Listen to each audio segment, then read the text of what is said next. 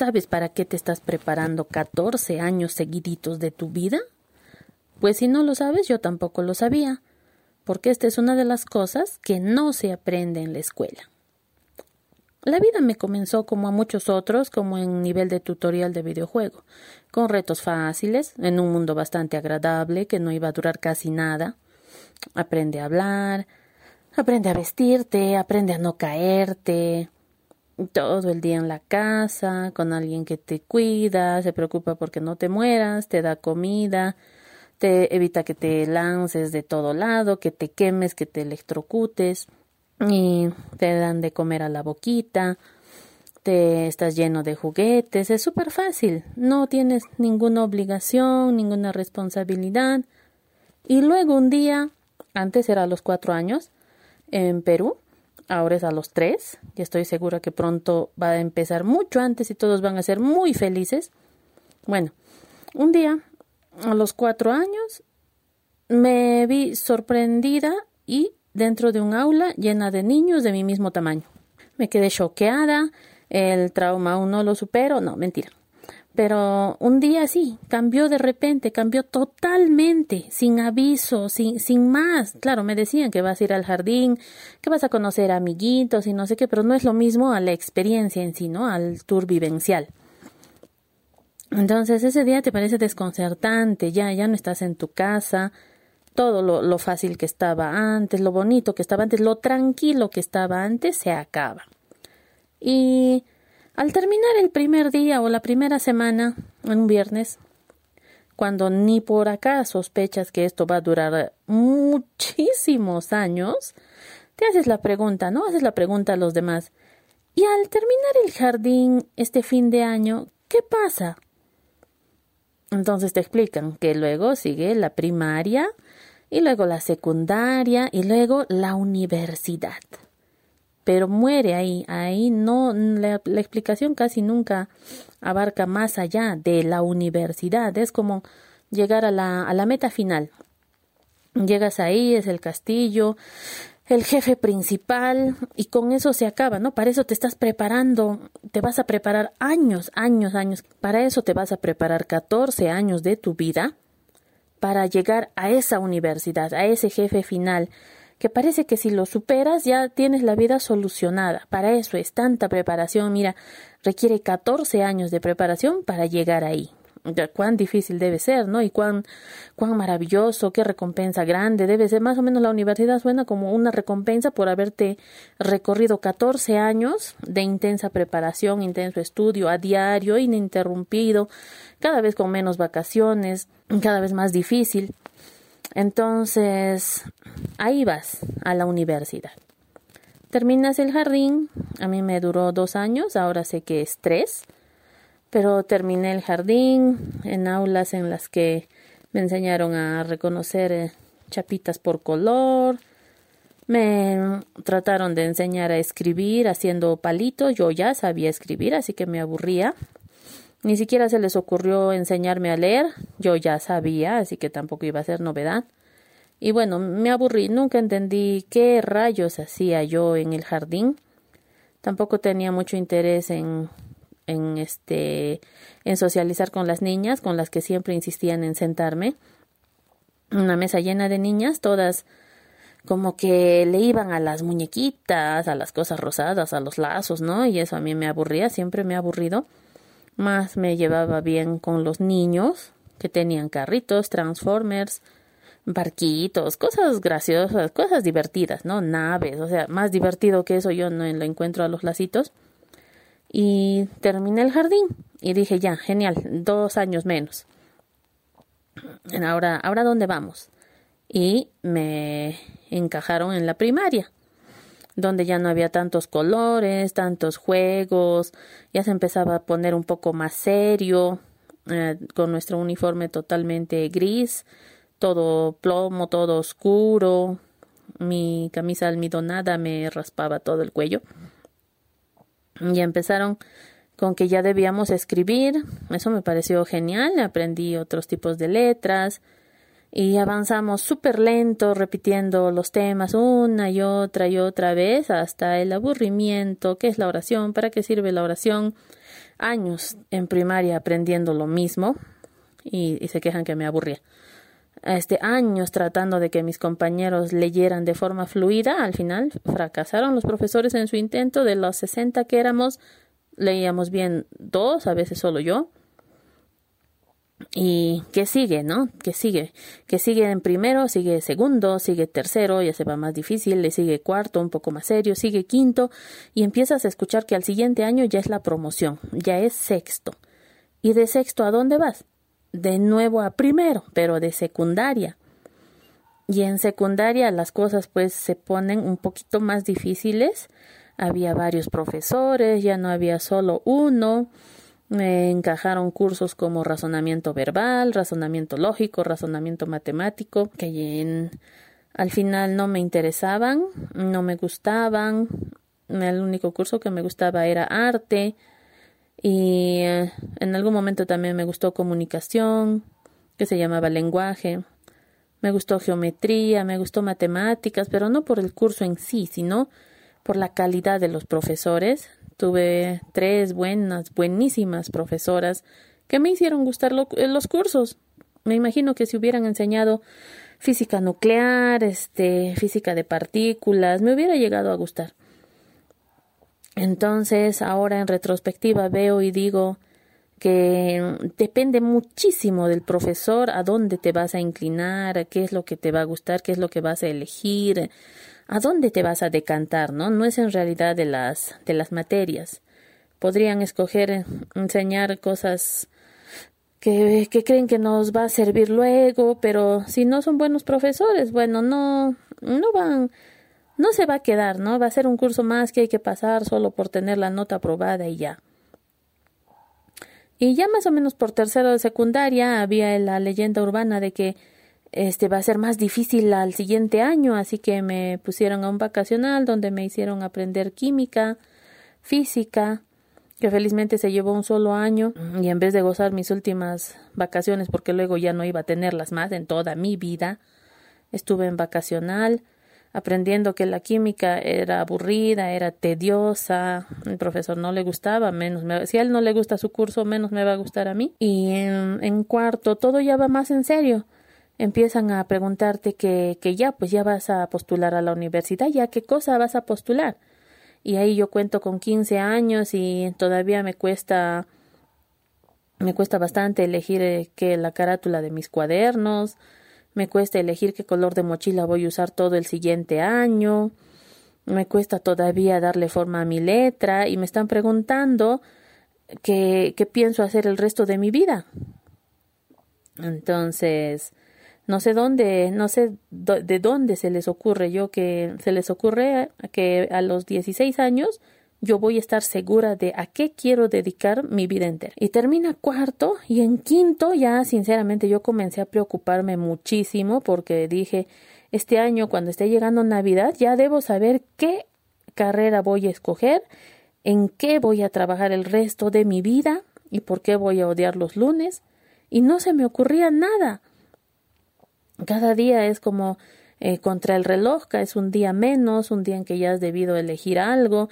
Y nada, los eh, trece anteriores años de qué me habían servido, de nada, para darme cuenta que nada me gustaba, que me gustaba el curso en el que el profesor me trataba bien, no, no lo vi mucho, no lo vi como un factor determinante para saber elegir qué carrera.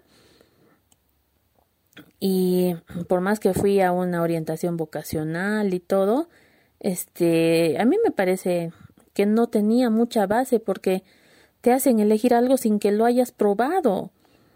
¿Cómo, cómo eliges algo, algo tan importante sin haber probado, sin saber más que su teoría, su nombre? Entonces, te ofrecen medicina y, y cómo ves a los médicos, ¿no? Te ofrecen, te ofrecen que contabilidad, ni siquiera sabía qué cosas hacían en contabilidad te ofrecen derecho, yo me imaginaba lo máximo, ¿no? Las películas de abogados y no me veían en ningún lado mm, encajando, ¿no? Como una pieza de rompecabezas que no sabe a dónde ir. Te llegó el fin de año y no sé cuántas personas son, pero los que en quinto de secundaria con 16 años ya saben que harán el resto de su vida. Ni, ni siquiera, o sea, no, no, no sabemos, hay muchos que no sabemos, pero la gente espera que, todos a esa edad ya sepamos, ya, ya sepamos de memoria, ya, se, ya hayamos comprobado, no sé, con un viaje al futuro, vuelves y dices, sí, me fue muy bien de médico, eso, eso es lo que voy a hacer. A esa edad uno no está ni por asomo maduro como para tomar una decisión tan trascendental. Entonces estuve en la, en la cola para prepararme para la universidad no fue mi decisión, me obligaron y fui porque se tenía que ir, pero no hubiera sido, yo digo, hubiera sido muy distinto si yo por decisión propia hubiera dicho quiero ir a la universidad, voy a postular a esta carrera y sé que lo voy a hacer bien. Y me, y me hubiera encantado que ahí me digan, no, pero esa no te conviene, pero esa no, pero yo, tener tú mismo la certeza de que lo vas a hacer bien, basta esa motivación, es, es lo máximo, con eso logras lo que sea. Entonces, pero yo no quería ir, no, no tenía, ya, ya estaba cansada de asistir a aulas, a clases, eh, los últimos trece años de mi vida. Y quería sinceramente descansar. Quería decir ya basta. Ninguno de esos años me ha parecido divertido, me ha parecido interesante, es más, es bien cansado todas las mañanas despertarte temprano, ponerse ese uniforme súper incómodo para ir a aprender cosas que ni siquiera al mismo profesor le gusta enseñar. Entonces, me acuerdo que estoy en la cola para elegir el destino de mi vida en la academia, porque te tienes que preparar según las carreras. Sé que en otros países que no son Perú, el ingreso a la universidad es libre y ahí pues como que no es eh, no hay que prepararse no para, para ese gran gran, eh, gran gran evento que es el examen de admisión. Acá le ponemos más emoción más más este que les digo más suspenso no es todo un acontecimiento. Entonces en la cola estoy súper nerviosa porque según avanzan faltan 16 personas 15 personas para decidir qué voy a hacer a partir de ahora el resto de mi vida de qué nomás me voy a ocupar. Avanzábamos y mi mamá aún me preguntaba que a qué cosa voy a postular para saber a qué me voy a preparar. Al grupo A, B, C, D. Y yo le decía que no sabía, que mejor descansaba un año, que mejor empezaba a hacer cualquier cosa, no sé, o estudiar algo más, hasta que las tenga claras, pero no, ¿no? Como la universidad es lo, es lo, es lo único a lo que debes este, aspirar al salir de quinto, es más, si desde cuarto se pudiera, lo harían y, y yo le, yo le decía que el arte, el arte a mí me, me gusta. No, de, de artista te vas a morir de hambre. Bueno, ya, arte no entonces, porque tampoco había pues para prepararse para arte, ¿no? En, la academia en la que iba a estar. Y, y le dije, psicología, psicología, yo, yo quiero, quiero comprender el, el comportamiento humano que me parece desconcertante, siempre me ha parecido. Y me dijo, pero ¿de, ¿de qué vas a trabajar? ¿De trabajadora social a lo, a lo mucho? No, tiene que ser otra cosa. Entonces no era tanto como que estaba en mi decisión, sino tratar de acertar lo que ella ya lo tenía decidido. Eso es un poco más difícil porque en lectura de mentes no he sido muy buena nunca. Y faltando cinco, cuatro, tres personas, se decidió que iba a estudiar contabilidad y yo no me veía siendo contadora, ni siquiera así en ficción, ni siquiera por chiste. Bajo, bajo qué me sugirió contabilidad, bajo que ella es contadora, ¿no? Entonces, es como cuando a uno le dice, a ver, dime un nombre, y, y le dices tu propio nombre, ¿no? O sea, ¿cuál es el mérito? ¿De cuál dónde sale la creatividad? ¿Qué original? Y me sugirió pues lo que ella misma ha estudiado, que sé que no le gusta, que sé que le aburre para que yo más me aburra. Y me matriculó a contabilidad. La preparación estuvo bastante bien, me tocaron muy buenos profesores que me hicieron gustar más la psicología, me hicieron gustar más los cursos de letras Y me hicieron gustar más eso de estar estudiando, ¿no? Sin presiones de que vas a trabajar al siguiente año o en no sé cuántos años. Terminó la preparación, ingresé a contabilidad y sin casi darme cuenta. Y luego en contabilidad ya pues las cosas se empezaron a complicar, ¿no? Ya no había tanta variedad de cursos, todos se orientaban a la contabilidad, ya sea comercial, de este básica, eh, fundamentos, eh, contabilidad financiera y todas esas cosas, ¿no? Contabilidad, contabilidad, contabilidad. Y yo me di cuenta que yo estaba totalmente en lo cierto. La contabilidad no estaba hecha para mí. Y me preguntaba que qué más pasaría porque cuando no, uno no tiene ganas, cuando uno no entiende, cuando las clases parecen en ruso, no, no logras pues este dar un buen desempeño. ¿no? Si no entiendo ni lo que me están hablando, no entiendo lo que me están pidiendo, no entiendo el sentido de esas operaciones, no entiendo los ejercicios, no entiendo nada. No, pues las notas no eran las no no reflejaban otra cosa más que eso, que no entendía y que no le pensaba poner ganas, solo me aburría. Eh, jalé varios cursos, incluidas las matemáticas básicas que siempre me han perseguido. Me tocó pésimos profesores, uh, gente que se miraba desde arriba para abajo, gente que en su pedestal flotante venían y daban su cátedra como si fueran lo mejor del mundo, las mejores personas, profesionales insuperables. Me hicieron odiar la carrera curso a curso y pasó un semestre, dos, tres, cuatro, cinco, cinco semestres en los que cada día me preguntaba ¿qué va a seguir? ¿Cuánto más puedo estar acá jalando y jalando los mismos cursos sin poder avanzar? Y digamos que avance. ¿Qué me, ¿A qué cosa sigue?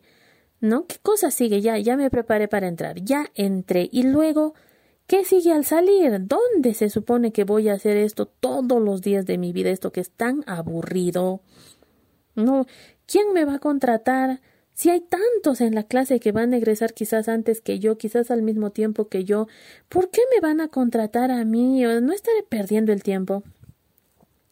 Efectivamente, estuve perdiendo totalmente el tiempo porque yo no elegí esa carrera y si me la hubieran presentado de otra forma, siendo por ejemplo auxiliar de contabilidad o practicante gratis, me hubiera dado cuenta que jamás, que jamás, a cualquier cosa menos a esa, porque lo hubiera podido probar. Así no debería empezar eso de elegir el, tu destino, del camino que piensas seguir toda tu vida, probando. Deberían al menos informarte, al menos decirte qué es lo, lo, que viene luego. Si es que ya no vas a ir a practicar, ¿no? A una de, de enfermera, de asistente de contabilidad, de asistente de un, de un buffet de abogados. No, si no tienes esa oportunidad, por lo menos deberías hablar con gente que ya es, eh, que ya tiene esa profesión y conversar de, frente con ellos. No estar resolviendo cuestionarios que son pura teoría, que no dicen nada. Ahora con el Internet incluso uno podría hasta, hasta obtener un poco más de información que antes, pero sin la experiencia directa me parece que no vas a estar este, listo. Hubiera podido pasearme por múltiples profesiones y quizás siempre hubiera entrado a probar el arte, quizás siempre me hubiera quedado en psicología, pero me parece que también hubiera podido optar ser docente, que me gusta bastante, ni siquiera se me había pasado ni por acá que me podía gustar, pero sí me gusta. Y cuando lo he descubierto, cuando recién he estado enfrente de chicos a los que hay que enseñarles algo pero eso es solo en la experiencia y solo cuando uno ya está maduro, cuando ya pasó muchísimas cosas, no a los 16 años cuando te preguntan que qué vas a hacer el resto de tu vida. Y quizás esta es la razón por la que hay tantos profesionales que no son felices en su trabajo, que hacen su trabajo muy mal, tratan muy mal al cliente, no se esfuerzan, solo están ahí ocupando escritorios, no, no son ascendidos, no progresan. Quizás porque nadie les ayudó, nadie les supo descubrir sus talentos, nadie les orientó para la profesión que iban a escoger, solo la escogieron por moda, como cuando hace muchos años acá en Cusco eh, la profesión de moda era la odontología, había muy pocos odontólogos, entonces, y los pocos que habían, justamente por ser pocos, pues tenían una cartera de clientes enorme, tenían lista de espera. Y es, este, está de más decir que ganaban pues muy bien, ¿no? Con eso, con la plata de sus pacientes, se han construido edificios, varias casas, pero explotó, ese fue un boom de la odontología y ahora, bueno, son bastantes y ya no hay pacientes para todos. A muchos, muchos se estancan ahí, se quedan donde han empezado, no progresan, el consultorio no crece, o simplemente cambian un día de un día para otro, tan odontólogos que eran, al día siguiente están vendiendo tortas y, o están montando su agencia de turismo pero para eso, o sea, no, no te has preparado 14 años para eso, para ser odontólogo, te has esforzado, te has, has estado estudiando noches y noches. Mi mamá me decía una vez, cuando le anuncié que yo pensaba salirme de la universidad, casi le da un shock hepático, le dije, eh, gracias al consejo de mi esposo, que me salga de una vez porque no sé qué estoy haciendo ahí, ni soy feliz, ni voy a ningún lado. Me dijo que me salga, pero eso era lo que tenía que decirle pues yo a mi mamá porque ella todavía me mantenía. Entonces le dije, después de ese día ya pasó y, quedamos en que no, pues no, era mi vida y yo, yo sinceramente no quería seguir ese camino.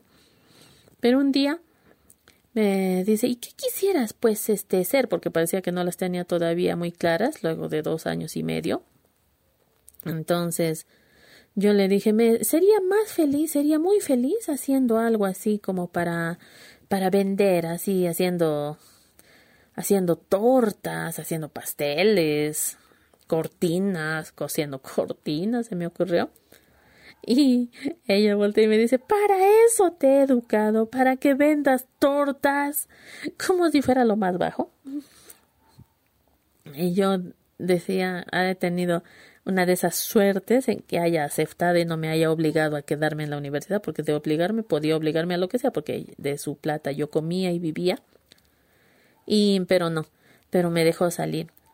Y, eh, y ahora, este, Vemos casos en que después de estar años trabajando en el rubro de derecho, sería un poco más explícita, más detallado esto, ¿no? Pero realmente yo no sé qué hacen los que estudian derecho, nunca me ha interesado y me mantengo lo más lejos posible. Y, y, y ella dice, tanto tiempo, o sea, te preparas para estudiar derecho eliges la carrera, quién sabe en base a qué, qué criterios, qué evaluaciones, eso, eso es mentira porque no es tanto el análisis que se hace para escoger una carrera actualmente, con la poca información que les dan a los chicos, con lo intrascendente de eso, ¿no? Te dicen que vas a estudiar, ya debes saber tú, sin que te ayuden, sin que te den una mano. Y me dice, tanto se han esforzado para prepararse, tanto han estudiado años y años en la universidad, pasando curso tras curso, con eh, desveladas, con amanecidas, con cafeína, trabajos, tesis, llegan, se gradúan, siguen graduándose porque no sé cuántos títulos más hay, para que un día se levanten y digan, este, mejor sería ser independiente, mejor sería hacer otra cosa, mejor me gustaría dedicarme a la pastelería. Y me acuerdo y le dije, ¿te acuerdas? Me dijiste eso, que era lo más bajo. ¿Te quieres dedicar a vender tortas? Sí, sí, me acuerdo. Pero así, ¿no? O sea, yo no veo, no sé si así es el ritmo de vida normal. Según yo, deberías saber qué quieres dedicarte en tu vida, pero previo un estudio, un análisis, con gente que te ayude a decidir bien, habiendo descubierto tus talentos, tus gustos, habiendo transformado esas dos cosas pues en una profesión para que luego sientas la alegría del servir, ¿no? El placer de servir y quedarte con esa carrera para siempre. aumentando otras, quizá probando otras cosas, pero quedándote con esa como principal porque se supone que eso te gusta, por eso lo has elegido. Pero con esos cambios tan tan drásticos, ¿no? De derecho a vender tortas, bueno, no sé, como que no no se complementa mucho. Y pero así pasa. Así estamos viendo y y para eso te has estado preparando 14 años de tu vida para escoger mal. No sé, debería, a mí me parece que esos 14 años, además de aprender todas las matemáticas habidas y por haber, además de poner muchísimo énfasis en los cursos con números, y solo en los números, ¿no? Porque los demás cursos parecen de relleno, parecen súper fáciles. Eh, te dedicas solo a las matemáticas, es a donde, ¿qué, ¿qué, es lo que promocionan más las academias, ¿no? Este, expertos en grupo A, puras ingenierías, como si no hubiera más caminos, como si eso fuera lo que a todos les gusta y te preparan para eso, ¿no? Para lograr ingresar a la primera con la máxima nota, pero no para que sepas qué quieres hacer.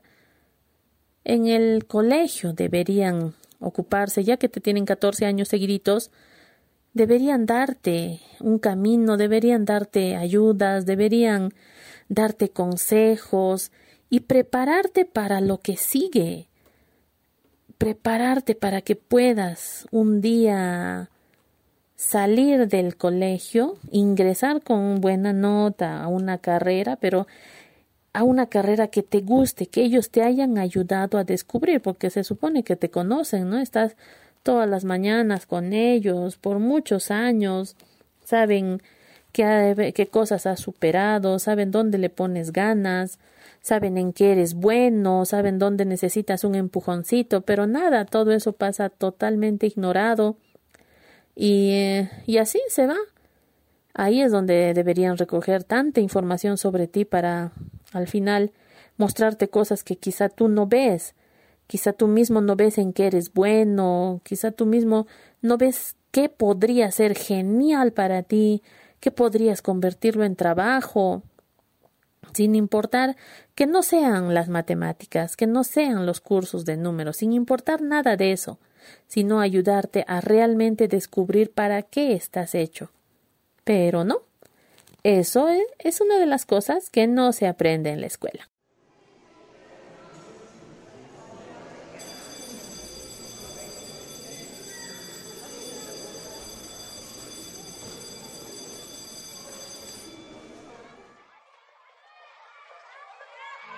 My phone. Do you even know? Pick apart your every word.